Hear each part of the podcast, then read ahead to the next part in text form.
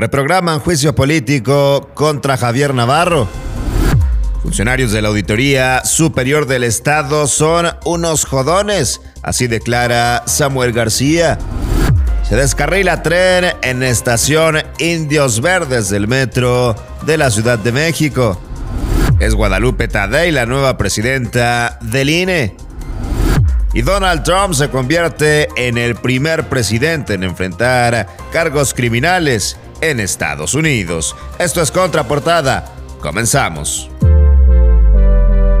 Me gusta saludarte ya en esta mañana de viernes y viernes con el último día de marzo y la información más importante, la más relevante de este día. Y arrancamos con temas locales porque después de suspenderse la comparecencia del secretario general de gobierno, Javier Navarro, por el paro del Congreso, la comisión jurisdiccional aprobó la reprogramación de esta para el próximo 2 de mayo a las 16 horas con siete votos a favor y dos en contra de la bancada de Movimiento Ciudadano, quedó estipulado que el juicio político a Navarro Velasco por la no publicación de decretos en el periódico oficial del Estado se va a realizar regresando del periodo vacacional.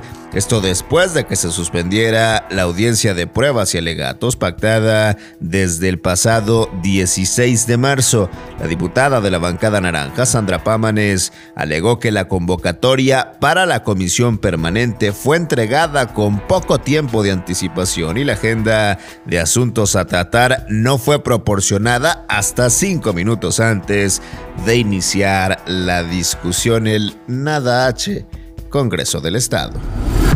Y en más información, el gobernador de Nuevo León, Samuel García, tildó de jodones y estorbosos a funcionarios de la Auditoría Superior del Estado luego de que el organismo citó este jueves a comparecencia al coordinador general de servicios aéreos como parte de una revisión de situación excepcional, esto por la compra de una aeronave realizada por el gobierno de Nuevo León.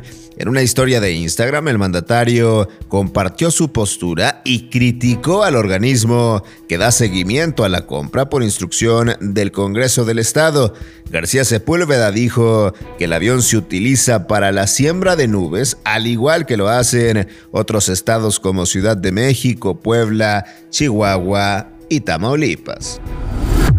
Y quien tiene severos problemas con el metro es Claudia Chainbaum. El sistema de transporte colectivo Metro de la Ciudad de México sufrió problemas en su operación. Esta mañana de jueves otro problema, luego de que en un vagón se viera descarrilado en las vías secundarias del taller Ticomán patio de maniobras que se ubica en la terminal Indios Verdes. Los problemas fueron adolecidos por los usuarios del metro que vía redes sociales señalaron sufrir inconvenientes derivados por la tardanza de los trenes en la línea 3 al paso de unos minutos, las autoridades de este sistema de transporte emitieron una ficha informativa en la cual informaron que elementos pertenecientes al equipo de investigación de incidentes relevantes se había movilizado hasta el punto de riesgo para tomar conocimiento de lo ocurrido. Otro accidente en el metro de la Ciudad de México y Chainbaum se aleja con esto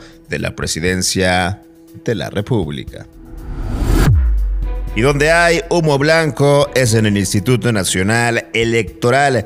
En sesión ordinaria, diputados eligieron a cuatro consejeros del INE, incluida la presidenta del Consejo General, por medio de insaculación, medio de sorteo. Es la primera vez en la historia de México que los partidos políticos no fueron capaces de elegir a un árbitro electoral que sea aceptado por la mayoría de las fuerzas.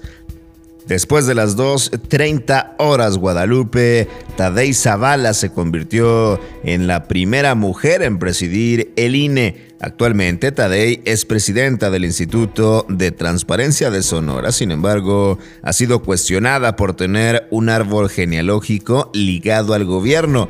Por ejemplo, es tía del director de la empresa Litio MX, Pablo Daniel Tadei, quien a su vez es hijo de Jorge Luis Tadei, delegado de Bienestar en Sonora y primo de la ahora presidenta.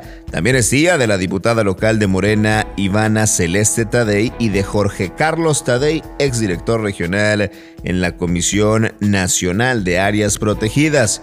En esta recta final por la presidencia del INE se encontraban Guadalupe Álvarez Rascón, Bautista Arreola y Berta María Alcalde Luján, todas ellas cercanas a la administración de López Obrador. Anteriormente, el primer consejo electoral por insaculación fue Jorge Montaño Ventura, fiscal de delitos electorales de Tabasco, señalado como cercano al secretario Adán Augusto. De esta manera, hay nueva presidenta del INE en la figura de Guadalupe Tadei.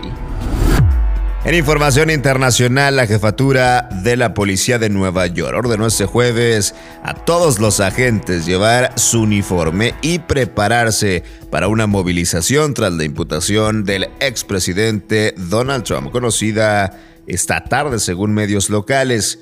En una nota interna enviada al personal del departamento en torno a las 17.30 horas, recién conocida la noticia y revisada por el New York Times, exige a los agentes de todos los rangos a ir uniformados y prepararse para este despliegue en cualquier momento. Las fuerzas del orden han extremado las medidas de seguridad en los últimos días desde que el propio Trump vaticinó que sería arrestado por orden de la Fiscalía de Manhattan, que este jueves culminó con la histórica imputación al expresidente, histórica porque ningún presidente de Estados Unidos antes había vivido este tema, mucho menos haber sido acusado y procesado con cargos criminales. Y bien, aquí la información más importante de este viernes 31 de marzo. Yo soy César Ulloa, arroba César Ulloa G y esto es Contraportada por Altavoz MX. Todos los días la información más relevante de Monterrey, México y el mundo la encuentras aquí en nuestra multiplataforma. Excelente día, pásenla bien.